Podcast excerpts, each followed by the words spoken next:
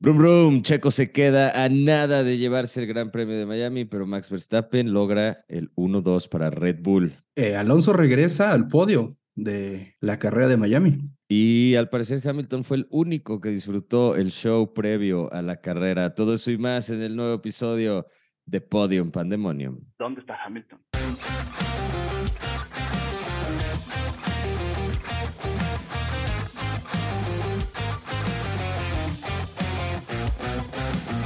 Rafa, muy buenas tardes, bienvenido a un nuevo episodio de Podium Pandemonium después del Gran Premio de Miami. ¿Cómo estás? ¿Cómo te trata esta semana después de ese mm, flojo, digamos, espectáculo en Miami? Siento como cuando comes eh, algo que te gusta, pero no comes postre. Algo me faltó. Ahí sí, bonito Gran Premio, sí eh, saber de nuevo que tenemos carreras cada semana y eso siempre te llena, pero hay algo ahí que faltó, faltó emoción, faltó más carrera, faltó más competencia. Eh, siento que salvo algunos eh, rebases y, prácticamente la batalla que tuvo todo el tiempo Leclerc con, con, con Magnussen, como que no vimos mucho racing, ¿no? Y siento que algo faltó. Algo faltó. 100%, que, que un Ferrari esté corriendo contra un Haas, sí. de verdad, a mí me hace sentir muy mal por, por Ferrari. La verdad, pobre Leclerc, nomás no encuentra el ritmo. Eh, Sainz como que tampoco, no ha hecho tampoco mucho con el coche. Entonces sí, Ferrari está, siento que, no sé si cada vez peor, pero no más no acaba de dar eh, signos de vida. Una cosa es llevarse la pole, como lo ha hecho Leclerc, pero sin ritmo de carrera de nada le sirve. Sí, sí, sí. Fue un chispazo en Baku, ¿no? Lo que nos hace pensar eso es que, que lo que sucedió en Baku es solo algo temporal eh, y después de Miami, pues vemos un poquito el mismo ritmo, ¿no? Que se, que se estaba viendo en las primeras carreras. Eh, al mismo tiempo nos hace dudar si va a cuajar o todavía falta o qué, qué sucede con eh, Fred Vasseur como nuevo jefe en Ferrari incomodidad en los dos pilotos, entonces ahí como que también eso hace eh, un poquito de, de ruido, ¿no? dentro de, de, lo que se percibe durante las sesiones y durante la carrera. Y además viene Imola, que es el gran premio, digamos, de casa para Ferrari. Sí. Entonces, eh, híjole, no sé, esta eh, semana que tienen, este fin de semana creo que descanso y luego Imola es hasta el que sigue, ¿no? Pero Sí. Este, tienen ahí una semanita en medio como para tratar de, pues, de ver qué, qué, hacer para ese gran premio, porque si no, va a ser, eh, pues, sufrido, sufrido para los fans de Ferrari otra vez. Sí, técnicamente Imola es más, mucho más de casa para los Alfa Tauri, porque están justo ahí al lado de Faenza, pero sí, 100%, es algo que ya tienen como suyo los los tifosi, toda esa, esa fanaticada italiana eh, en, en Imola y en, y en Monza, ¿no? Entonces, yo creo que sí es difícil de ver la forma en que están sufriendo, en que están un poquito incómodos y, y no los vemos que vayan a mejorar rápido, no sé, ojalá que, que sucedan y que traigan eh, cambios pronto para que ya se, se vea un poco más de, de claridad hacia dónde va Ferrari. Oye, tienes toda la razón. Ahorita estaba checando y sí, tienes, este, me adelanté al Gran Premio de casa. Ese eh, es más bien en Monza, ¿no? Que se, que se deja venir toda la marea roja. Pero de todas maneras, estás corriendo en Italia, eres un Ferrari, si no sacas buenos resultados, mira. Y, y lo tienen que ver como de casa, estoy es ahí 100%, ¿eh? Sí, sí, sí, sí. No, de acuerdo. Entonces, pues mira, la van a tener difícil. Eh, Red Bull sigue siendo muy, muy eh, dominador. Lo que vimos que hizo Max Verstappen, eh, pues claramente este, no hay nadie que lo, que lo pueda parar ahorita. Creo que traía muy buen ritmo de carrera. Y me gustaría comentar contigo la, estrategia de Red Bull. ¿Tú crees en las, en las teorías que dicen que 100% favorecieron a, a Max? o más bien Checo no tenía nada que hacer contra, el ritmo que traía Verstappen. A ver, yo creo que para eso tenemos que comenzar un poquito de hablar de cómo fueron las sesiones de práctica. Y en las sesiones de práctica, Max tenía mucho más ritmo.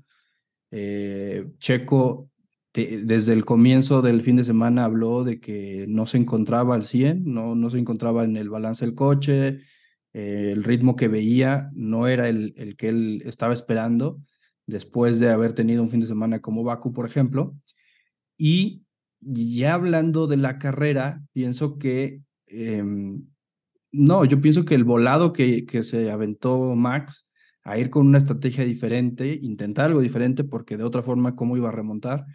Eh, ir con los duros, creo que fue sencillamente la elección correcta. En, un escenario diferente podríamos hablar de que si Checo hubiera arrancado con neumáticos duros, eh, habríamos notado más claramente el ritmo tan alto de Max, porque aun cuando ya eh, se cambiaron, digamos, los papeles en la, en la estrategia y Checo ya iba en duros y Max iba en blandos, seguía siendo más rápido por, por lógica, porque ya las condiciones también de los coches y de la, y de la pista habían cambiado.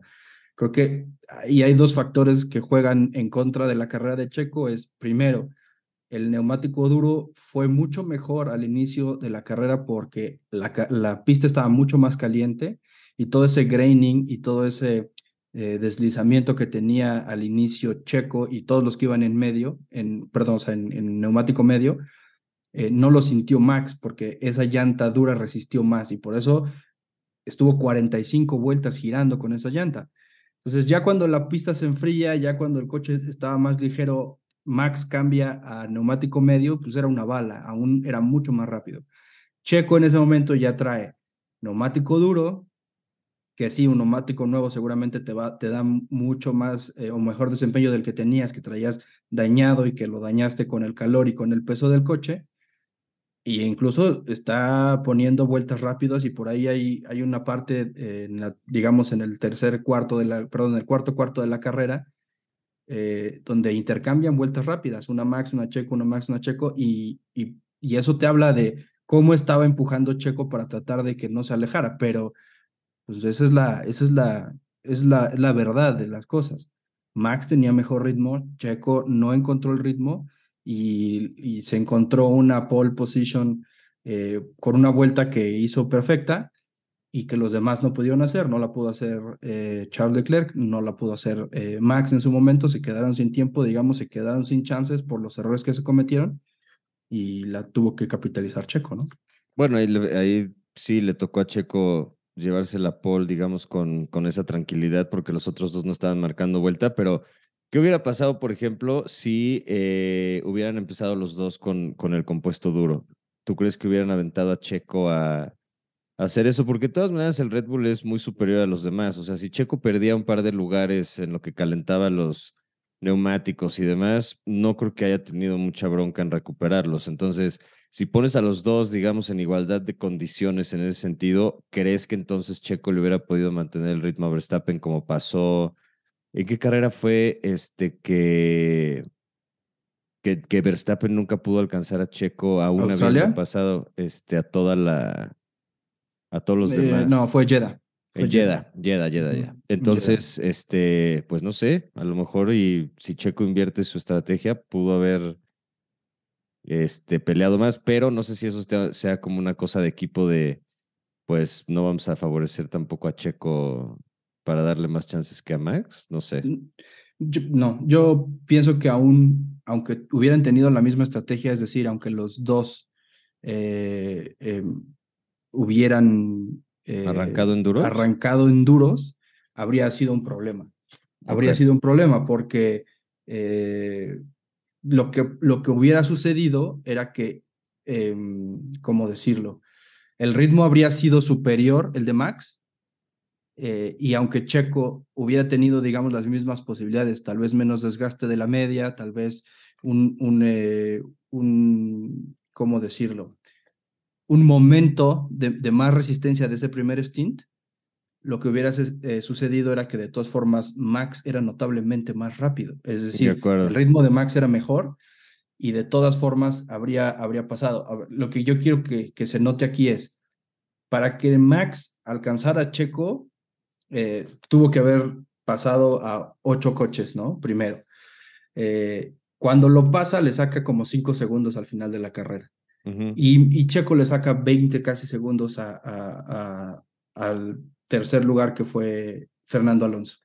Entonces, e, eso solamente nos dice pues, que era infinitamente más rápido Max. Por ahí claro. leí una teoría que solamente, una teoría que dice que eh, el coche de Max era diferente. Pues no, no era diferente. Si hubiera habido una evolución del, del Red Bull, lo primero que te dice Checo es, eh, ya hay cambios en el Red Bull, esta semana no los tengo yo, los trae Max, o, o, esta semana los traigo yo y no los trae Max, como sea.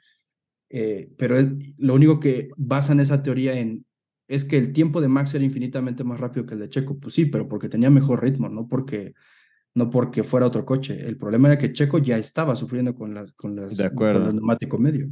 Y bueno, resaltar que Alonso sigue siendo definitivamente el mejor del resto. O sea, ese cuate yo creo que está en las nubes. Trae el Aston Martin que, eh, pues, Vettel nunca tuvo la suerte de, de, de, tener ese auto. A mí me hubiera gustado verlo correr con, con este nuevo este coche, pero Fernando Alonso lo está disfrutando muchísimo, que hasta se da el lujo de, me encanta que siempre anda viendo las pantallas, yo no sé cómo no se estampa en, en la primera barda que se le pone enfrente, pero, pero yo creo que le está usando muy bien, es el mejor del resto, está sumando y sumando y sumando, es el tercer lugar en el piloto de campeonatos, o sea, yo creo que Alonso no puede estar teniendo una, lo único que le falta es, digo, ganar alguna carrera en la temporada, pero fuera de eso yo creo que está teniendo una temporada de ensueño. Sí, sí, de acuerdo. Hay, aquí hay creo que varios puntos importantes. El primero, sí, eh, Alonso se ve mucho mejor que el resto. El Aston Martin va muy bien y lo primero que se tiene que, se tiene que decir aquí es Lance Stroll no va al ritmo de Alonso. Entonces, Alonso está, está entregando muchos mejores resultados que, que Lance eh, con el mismo coche, ¿no? Eh, cuatro podios, en cinco carreras, si no me equivoco, o, me o son tres podios, en, no, cuatro podios en cinco Sí, son cuatro terceros lugares y un cuarto lugar, creo, ¿no? Exactamente, sí. Y, y, y claro, o sea, creo que algo que mencionas eh, es la evolución que llegó para, para Alonso, sí la hubiera querido Sebastián en su momento, pero creo que esto refleja el trabajo que en, su momento hizo, hizo Sebastián eh, eh, para, para tener este coche este año. Y, y, pues está sobrado, de alguna forma está sobrado eh, Alonso porque pasa cómodamente a los Mercedes, pasa cómodamente a los Ferrari, eh, a veces en, calificación se le complica un poco más porque digamos que a una vuelta a veces se complica, pero el ritmo de carrera es superior a los otros dos, a las otras dos escuderías. Entonces, cómodamente Alonso puede ir viendo las pantallas y tienes, un punto como no se estampa, pero siento que ya lo hace tan natural. Eh, todo el tema del manejo se está adaptando muy bien al coche y pues está disfrutando. Yo lo veo tan, tan contento que está oliendo las flores del paddock, ve las pantallas en la carrera, eh, se la pasa bromeando, eh, volvió, volvió a ese a esa luna de miel con la que comenzó la temporada, que solamente por ahí se le atragantó un poco Baku y lo veía un poco incómodo incluso con la prensa, pero hoy está de regreso. Entonces, eh, encendiendo más que nunca la prensa española, eh, ya pensando en esa, en esa victoria 33 de la cual hablan. Eh, y pues bueno, ojalá que se dé, ojalá que, que llegue, pues yo creo que lo merece por este eh, tan buen desempeño que está mostrando en el año, pero también por lo que le está dando Aston Martin, ¿no? Es un empujón enorme que los coloca como un eh, equipo que está trabajando en un desarrollo notable para los próximos años. Lo que, los que yo pensé que iban a tener una mejor carrera, fíjate que fueron los Alpine. Yo estaba como, como que esperando porque calificaron eh, Gasly quinto, o con octavo, eh, tenían enfrente a Leclerc, que pues tampoco traía mucho ritmo, entonces Ocon podría haber este, adelantado ahí, no sé, y terminan este, 8 y 9 al final de la carrera. Entonces, eh, creo que sí, Alpine todavía no, bueno, Alpine todavía no encuentra su, su ritmo para nada. Están ya, leí por ahí que hay unas pláticas como de continuidad en, en, los jefes del equipo, a ver si no hacen ahí algún movimiento. Este, no creo que a mitad de temporada sería algo drástico, pero a finales no me sorprendería si hacia adelante el equipo se va en otra dirección, porque de verdad no han, no han logrado, bueno, eh, si tomas en cuenta los McLaren, pues tampoco, ¿verdad? Pero creo que Alpine en esta, en esta ocasión tenía igual ahí un poco más de oportunidad y pues tampoco aprovecharon. Lo, lo veo como un pequeño salto adelante para Alpine, o sea, tener, tener un, una mejor calificación, excelente. Tener a los dos coches en los puntos, pues sí, yo creo que más bien esos, esos lugares que se fueron para atrás son un poco el, el lugar que, que, dejó Max y el lugar que dejó Charles en su momento por, por los temas en calificación, pero, pero bueno, es un poquito una, un bañito de realidad de, de, de, dónde realmente están y de lo que necesitan hacer para, para ir mejorando.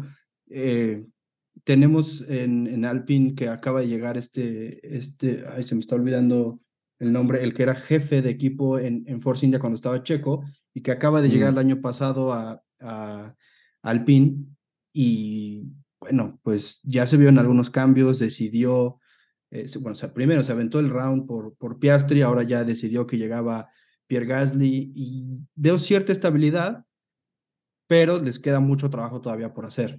Eh, yo creo que es algo importante que hayan estado los dos en los puntos, un poquito desilusionados por, porque pues son, digamos, el primero del segundo grupo o del tercer grupo, si tomamos en cuenta que es primero Red Bull, luego Mercedes, Ferrari y Aston Martin.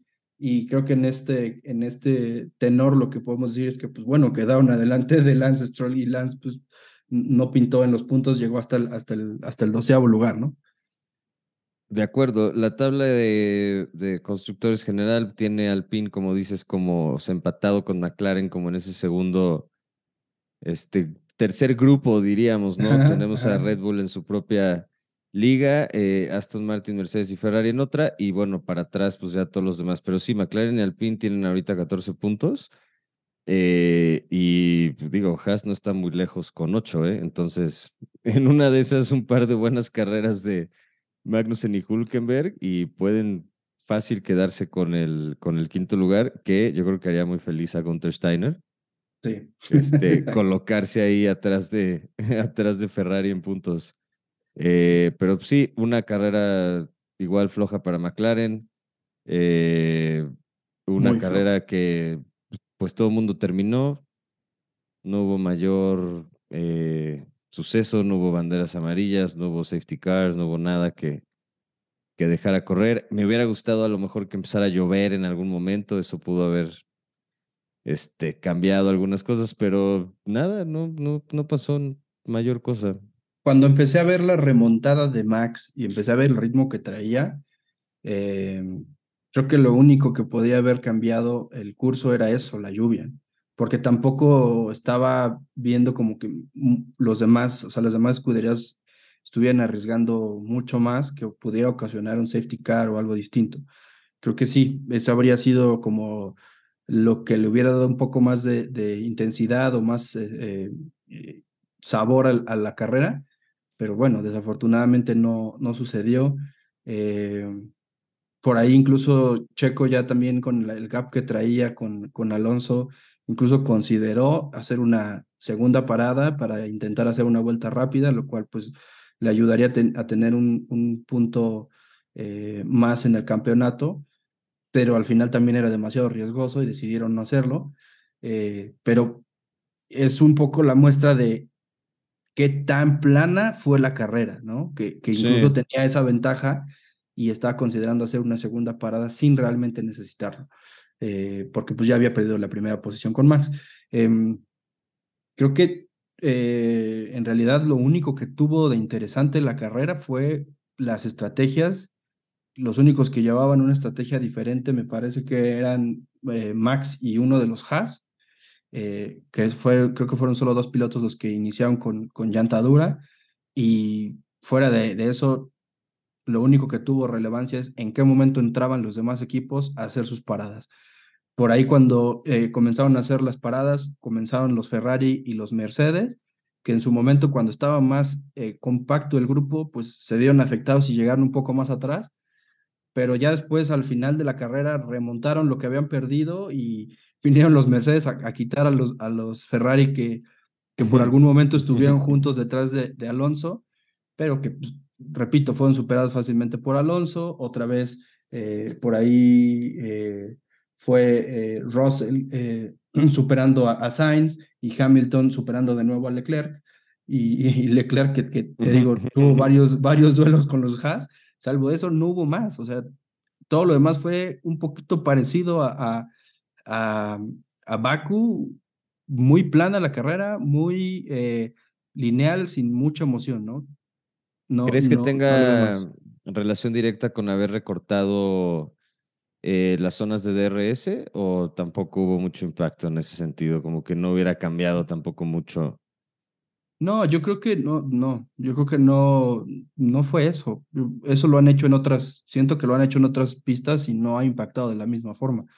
¿Es el eh, circuito entonces? Yo siento que es el circuito. ¿Es, un circuito aburrido? ¿Es, es más...?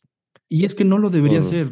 O sea, es, es un circuito intrincado que es eh, muy trabado en ciertas partes, pero lo que, lo que siento es que no arriesgaron tanto. No sé, eh, tal vez si hubiéramos arriesgado con una estrategia diferente o si, o si la FIA hubiera decidido ir con un compuesto más blando o la gama más blanda de los compuestos, posiblemente los hubiera eh, obligado a tener una estrategia diferente, posiblemente a, dos paradas, y eso ya habría generado una combinación diferente. Por eso yo pienso que en este caso la FIA ya se debe de empezar a plantear cambios que tal vez te obliguen a hacer dos paradas o que te obliguen a utilizar por lo menos dos compuestos diferentes. Eh, no sé, no sé, algo así. Creo que hay algo por ahí, porque ya es raro ver que haya dos paradas en, en, en las carreras. Ya, ya, no es, ya no es la regla, por ejemplo, que haya, que haya dos paradas. Entonces, si estás hablando que el compuesto duro que, que escogieron para, esta, para este fin de semana en Miami aguanta 40 vueltas, pues no, o sea, también... Eso, solamente te dice de... Pues, están a 15 vueltas de tener un compuesto que aguante toda la carrera, o sea... Pues sí, prácticamente un, una estrategia pudo haber sido comenzar con, con neumático duro, das 45 vueltas y cierras con el rojo y estás hecho, o sea, sin problema, ¿no? Eh, yo, yo creo que ahí hay cosillas que replantear un poco, no tanto por el espectáculo, sino por mostrar una competencia que, te aporte un poco más, o sea, que no sea una procesión y ya. Entonces, digo, no, no te voy a decir que fue una carrera mala, pero sí fue muy plana, no, no, no hubo mucha emoción. Entonces, creo que por ahí va un poco mi crítica. Y, y, creo que es algo que también se comentó en más de una transmisión, lo, lo, escuché en la, en la transmisión en español y también en el, en el resumen en inglés, y sí hablaban de un poquito que eh, no está pasando muchas cosas en pista.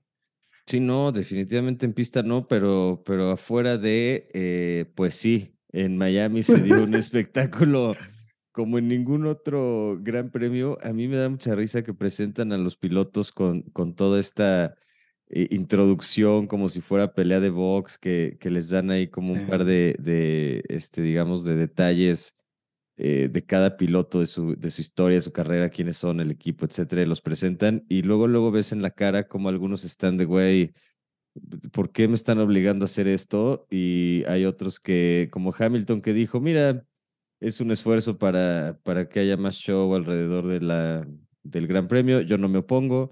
Eh, pero hubo muchos que sí dijeron como de, pues mira, yo prefiero estar concentrado platicando con mis ingenieros, subirme al coche y ponerme a manejar, pero, pero bueno, los gringos sabemos que han, que han llevado justo hacia eso, hacia ese lado la Fórmula 1, entonces no me sorprendería que empezaran a pasar más de este tipo de, de cosas previas a las carreras, eh, dependiendo del país en el que estén. Pues sí, digamos que, por ejemplo, aquí en México también hay un show bastante eh, grande, eh, no involucra como tal a los pilotos, sino es algo que sucede unas después que termina el Driver's Parade. Pero esa presentación sí estuvo un poquito exagerada. O sea, yo creo que a Hamilton le encanta el show. Entonces, 100%. Eh, sí, o sea, es, repito, es, es, es, su materia. Lo de él es el show y está bien. Pero yo, por ejemplo, había pilotos muy sacados de onda, ah, como Nick DeVries, que, que volteaban para todos lados, así como de ¿qué, qué, qué, está pasando acá. Otros incluso incómodos, como que para dónde veo, a quién saludo, ¿sabes? Entonces, no sé, creo que fue algo un poco extraño y, y está bien. Digo que recuerdo que fue algo parecido en, en el primero o uno de los primeros eh, GPs que se corrieron en Austin también, cuando llevaban los sombreros y estas cosas que, que también después ya no lo hicieron, lo cambiaron y fueron más ah, cercanos al formato original y también se agradece, o sea, ambas, ambas, eh, ambos intentos creo que son buenos, pero bueno, eh, pues repito, ahora... me gustaría más que fuera en pista y no afuera. ¿no? no, totalmente de acuerdo, yo creo que Hamilton lo disfruta porque eh, ya está como que de salida. Para mí se me hace que ya no le queda más de esta o la temporada que sigue máximo. Eh, yo creo que el otro día justo comentábamos ahí en el chat que, que las cosas que iba a hacer Hamilton cuando, cuando se retirara, ¿no? Y, y, en las películas que lo íbamos a ver con esto que está ayudando a Brad Pitt, que había un rumor ahí que iba a correr en la Fórmula 1 y que en sesiones este, con todos los demás pilotos y que era un onceavo equipo y no sé qué, como que se le hizo mucho, mucho este ruido alrededor, pero en realidad es una, es parte de una película que están grabando, va a ser a, o sea, una sesión cerrada, una sesión privada, creo que es un coche de Fórmula 2 que me imagino que ha de estar ahí más o menos, eh, pues, diseñado lo más parecido a un Fórmula 1, pero es un Fórmula 2, eh, que sea, este, un poco, digamos, más sencillo de controlar para alguien tan con tan poca experiencia como debe tener Brad Pitt manejando. Si fuera Tom Cruise, a lo mejor te la creo. Tom Cruise sí diría, sí, sí puede manejar un Fórmula 1 sin ningún problema y hacer estas tomas de acción en pista sin ningún problema, pero, pero Brad Pitt no sé. Entonces, eh, pues sí, yo creo que Hamilton ya está sembrando el camino para su siguiente faceta en la vida que probablemente sea el mundo de la moda y, y la actuación y el cine. Sí, sí, sí creo.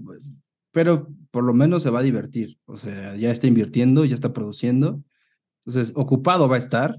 Seguro. Creo que es algo que, que le va bien y, y, yo creo que también por eso se siente tan eh, cómodo estando con estrellas y, y, ya sabes, la gente de farándula y demás. Eh, es, lo, es, lo, suyo. Varias ahí, este, Tom Cruise, estaba Roger Federer, Shakira, Creo que Maluma o alguno de ellos. Maluma, este Vin Diesel, eh, las, eh, las hermanas Williams. Michelle Rodríguez, también de Fast and the Furious. Sí, no, fue un, un desfile de, de farándula duro ahí el Gran Premio de Que siempre hay, siempre hay invitados este, especiales, pero creo que en Estados Unidos eh, brillan de una manera diferente que en, que en otros lados. ellos sí regalan muchos pases VIP y son más exclusivos que aquí en México, parece. Pero, por ejemplo, algo que me, que me, que me llamó la atención es, eh, en algún momento criticaba la, la prensa eh, inglesa, eh, estaba Sir Jackie Stewart tratando de entrar a la zona donde estaban los pilotos. Sí, es cierto. y cómo estaban entrando las estrellas con ese grandísimo cafete VIP, a Sir Jackie Stewart no lo dejaron entrar, entonces lo estaban ninguneando y entonces llegan los de Sky Sports y le dicen, no, él es Sir Jackie Stewart. Ah, ok, entonces ya lo dejan pasar. Entonces había tanta gente demasiado conocida claro. que los, los conocidos de la Fórmula 1, los históricos incluso, estaban siendo un poco ignorados, pero pues, eh, eso, Pero es que eso te habla también de, de, del nicho de alguna forma que es la Fórmula 1, porque digo, Sir Jackie Stewart obviamente es una eminencia leyenda de la Fórmula 1, pero si no estás muy familiarizado, pues tampoco, o sea, yo creo que hay más probabilidad de que sepas quién es Shakira a que sepas quién es Jackie Stewart, ¿no? O sea, si estás eh, trabajando ahí en los en las entradas al, al, circuito, pero, pero pues sí, la carrera en general, este, planona, Baku también planona, esperemos que ahora que viene el Gran Premio de Imola, eh, haya mucha más acción. ¿Cómo ves eh, la siguiente carrera? ¿Qué, ¿Qué esperas ver ya para, para que se siga poniendo emocionante el pues, campeonato? Pues hay, hay puntos importantes. Creo que el primero es,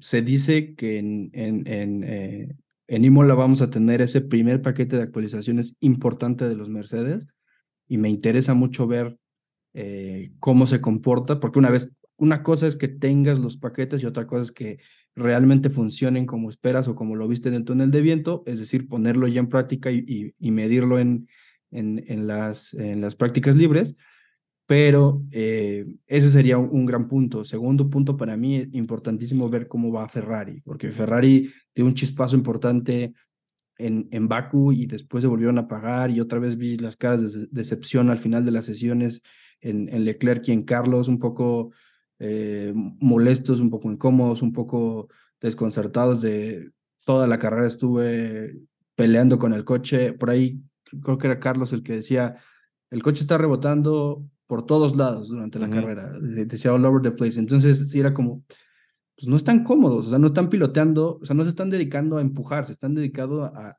mantener el coche dentro de la pista. Entonces, eso ya es, ya, es, ya es un impedimento para ir por algo más, ¿no? No, y si vas a ir a 300 kilómetros por hora, más te vale tenerle confianza al coche, porque si no, o sea, vas, vas con miedo en cada, en cada vuelta, en cada frenada, en cada. Entonces, si, si, si no acaban de sentirse a gusto en el coche, no hay manera de que lo lleven a su, a su límite, 100% de acuerdo.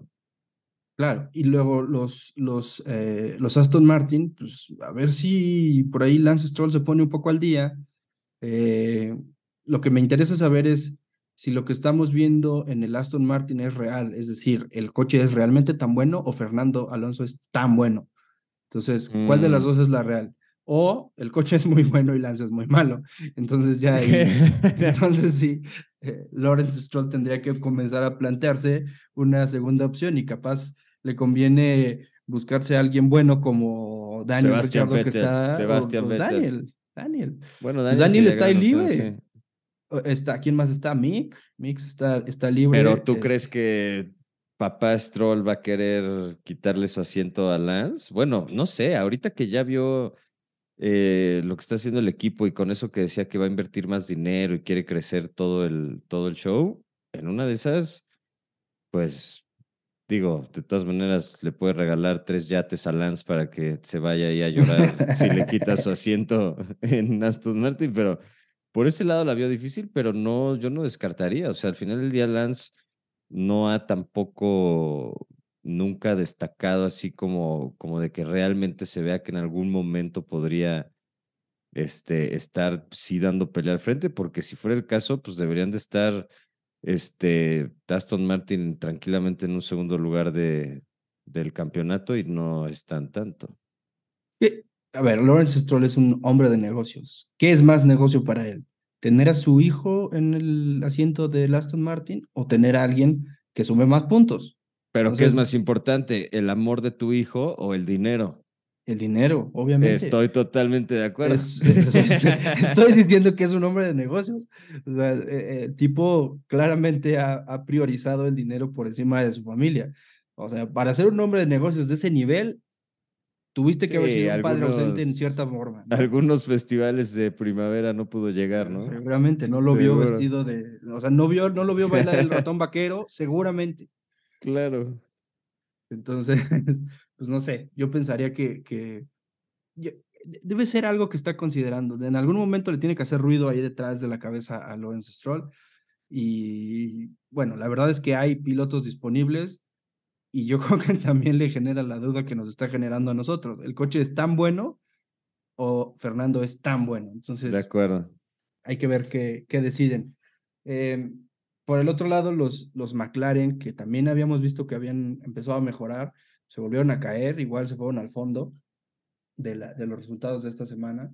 Entonces, me, gustaría saber realmente dónde están, ¿no? Porque eh, Lando terminó en el 17 y Oscar en el 19, o sea, ya se fue casi hasta el, hasta el final. Y, y, ya perder con Sargent, pues ya hubiera sido muy fuerte. entonces, entonces, yo creo que sí hubiera estado eh, difícil ver eso ahí en, por el lado de por el lado de, de los McLaren.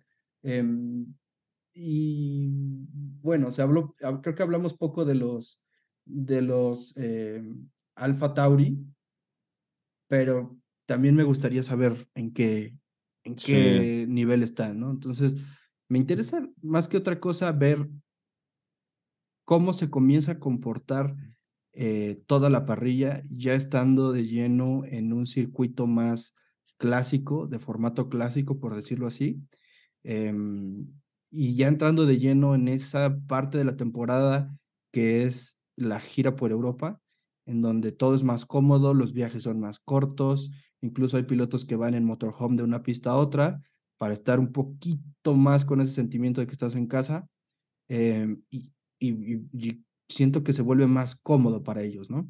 Em, pero pues em, tendremos que ver realmente cómo, cómo sucede en las próximas semanas.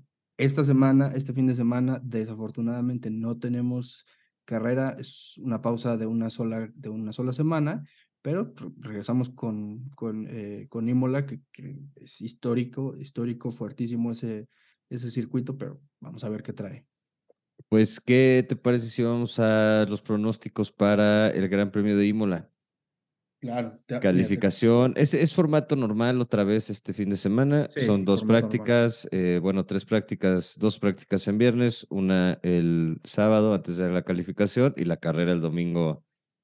Este, entonces, en ese sentido, es un, es un fin de semana tradicional, digamos. Sí. Eh, y bueno, ¿cómo, ¿cómo ves tú la, la calificación? ¿Sí se cuela ahí Mercedes con el nuevo paquete de actualización o todavía no es temprano para cantar victoria?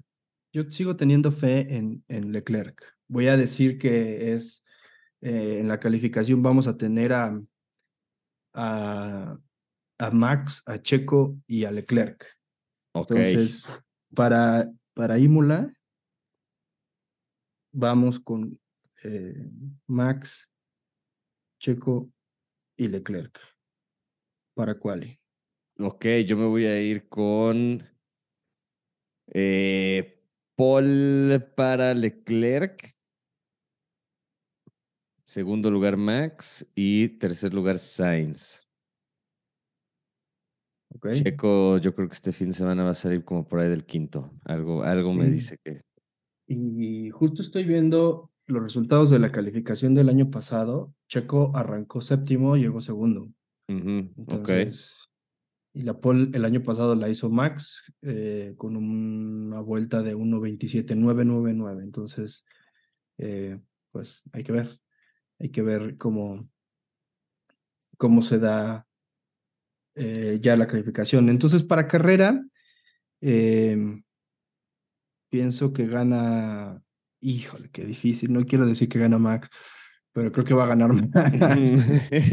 sí. Va a ganar Max, eh, va a ser segundo Checo y va a ser tercero eh, Russell. Ok. Ok, ok. Yo me voy a ir con. Sí, yo creo que Max va a ganar la carrera. Luego le voy a dar el segundo lugar a Alonso. Ok. Y le voy a dar el tercer lugar a Leclerc. Ok. Entonces, eh, Alonso va a tener su primer, segundo lugar de la temporada, un paso adelante. Ojalá que eso signifique que haya mejor desempeño de, de, Lance de alguna forma. Eh, pero, pero bueno, lo pones interesante. Y como Checo va a ir en cuarto por ahí, va a entrar a cambiar este al final un par de vueltas antes de que termine la carrera para llevarse la vuelta rápida, porque no va a tener otra, otra opción. E-, ese es un, esa es una predicción fuerte. Eh, yo, yo pienso que Red Bull va a seguir haciendo 1-2, 1-2, 1-2. La cosa es dónde, dónde arrancan. Entonces me voy con un DNF de Max. ¿Para la carrera? se le acaba el coche a media carrera, empieza a decir que tiene problemas y ya hasta ahí llegó. El paquete de actualización, algún tornillo le van a, le van a dejar ahí medio flojo y no va a poder terminar. Pero mira, se vale soñar. Ok, bueno, entonces, ¿quieres que te actualice? Te, te cambio un DNF de Max o dejamos a Max en primero. No, dejemos a Max Estabas a punto de. Estaba a punto de cambiar de opinión, sí, 100%. ok, listo. No, yo creo que, que, que va por ahí. Em, otra cosa que tenemos pendiente, durante la carrera nombraron a Max, el piloto del, del día, y creo que bien merecido. Sí. En cuatro vueltas ya estaba, creo que en cuarto o quinto lugar, eh, detrás de ya los Mercedes, buscando eh, esa posibilidad para, para terminar de remontar. Creo que ahí lo, lo que hizo muy, muy importante fue rápido quitarse de ese grupo más apretado eh, y salir del, del, riesgo de tener algún toque o algo que, que le dañara el desempeño, porque ya vimos, eh, por ejemplo, en, en, la sprint de Baku, qué puede suceder si con un pequeño golpe te, te, golpe, te rompen un pontón o algo. pues sí, se daña muchísimo la aerodinámica del coche y pues ya no puedes tener el mismo, el mismo desempeño. Pero en ese caso, ¿estás de acuerdo con que Max fue el, piloto del, del, día? Sí, no, y con el pase ese que hizo, que se quitó al Hassi al Ferrari en una sola recta, en lo que ellos dos iban ahí decidiendo quién pasaba primero, Max dijo, con permiso, se abrió a la derecha, los pasó en, con, con mucha facilidad y siguió haciendo su carrera. Y sí, definitivamente creo que Sí, el, el, el, piloto del día no hay duda que fue Max. Tenga su 2 por 1 con permiso. Sí, facilito. Em, y bueno, yo, yo pondría como un posible segundo piloto del día Alonso. Creo, que hizo buen, creo que hizo buen papel. Si recordamos que Alonso eh, calificó para esta carrera en, en, en em, Ah, bueno, segundo lugar. Fue segundo lugar. Yo pensaba que había eh, eh, comenzado más atrás, pero sí, es, es, es cierto. Eh, arrancó segundo, pero bueno, al final aguantó el ritmo de los dos Mercedes. en algún momento estuvo peleando con ellos, estuvo que rebasar también, estuvo peleando con Carlos. por ahí se hablaba en el, en el, en el cuartito después de que estaban previo a subir al, podio, em, de lo que había pasado y de las predicciones que tenía. Eh, que por ejemplo, ¿En Alonso. ¿Qué vuelta lo iba a pasar, no? le decía que lo iba. No, tú me vas a pasar en la 25. Y, y Max le dice, eh, fue la 25, no, fue la 14. Sí, sí, sí. Güey, sí, la, la, se la vio muy fácil Max ahí para, para alcanzar a Alonso, pero pues mira, está bien que se, la, se la estén pasando bien. Yo creo que hay una buena, una rivalidad sana hasta el momento entre Checo y, Verstappen. Ojalá que así se mantenga para que puedan de verdad correr y no se vuelva una telenovela este, ni en la pista ni en los medios. Y pues sí, yo creo que va a seguir dominando Red Bull todavía. Eh, esperemos que en Imola sí haya estos avances de de Mercedes, que Aston Martin se mantenga ahí en la pelea, que vuelva a haber luz este, al final del túnel para Ferrari y podamos ver ahí un poquito más peleado esa segunda, esa segunda parte de la tabla eh, a lo largo de la temporada, porque pues sí, Red Bull no creo que vaya a tener muchas broncas. Si se mantiene como está, no creo que tenga broncas en, en llevarse el 1-2 del campeonato y el de constructores también tranqui. Pues no, es que hoy ya le lleva 122 puntos a Aston Martin. Entonces, realmente los únicos que van a estar peleando van a ser Aston Martin, que hoy tiene 102 puntos, 96 Mercedes y 78 Ferrari. Entonces, creo que esos tres son los que realmente van a estar peleando ese segundo puesto. Eh, repito, tengo todavía fe que, que va a despertar Ferrari, no porque sea ferrarista, sino que siento que hay algo ahí que no ha terminado de, de encajar y y así como se veían de, desconcertados y de perdidos el año pasado los Mercedes, creo que hoy están los, los Ferrari. Y al final de la temporada del año pasado se encontraron por ahí los Mercedes, empezaron a mejorar, incluso ganaron en Brasil, pero eh, yo pienso que están más cerca los Ferrari porque han tenido ese desempeño en carrera, en, perdón, en calificación. Entonces, ah, por ahí creo que hay algo que puede cuajar eh, pronto y, y estar incluso más cerca del Aston Martin, ¿no? Que haya más pelea entre esos Aston Martin y Ferrari y, pues claro, que, que, complique un poco más o que ajuste un poco más ese segundo grupo. Pues mira, esperemos que sí. Tienes todavía una semana de aquí al siguiente episodio antes del, del Gran Premio de, de Imola para, para cambiar de opinión. Si sale alguna noticia esta semana que, que nos hiciera pensar lo contrario. Pero, pero pues sí, una semana de descanso y luego el siguiente fin de semana ya la siguiente ronda que es en Imola.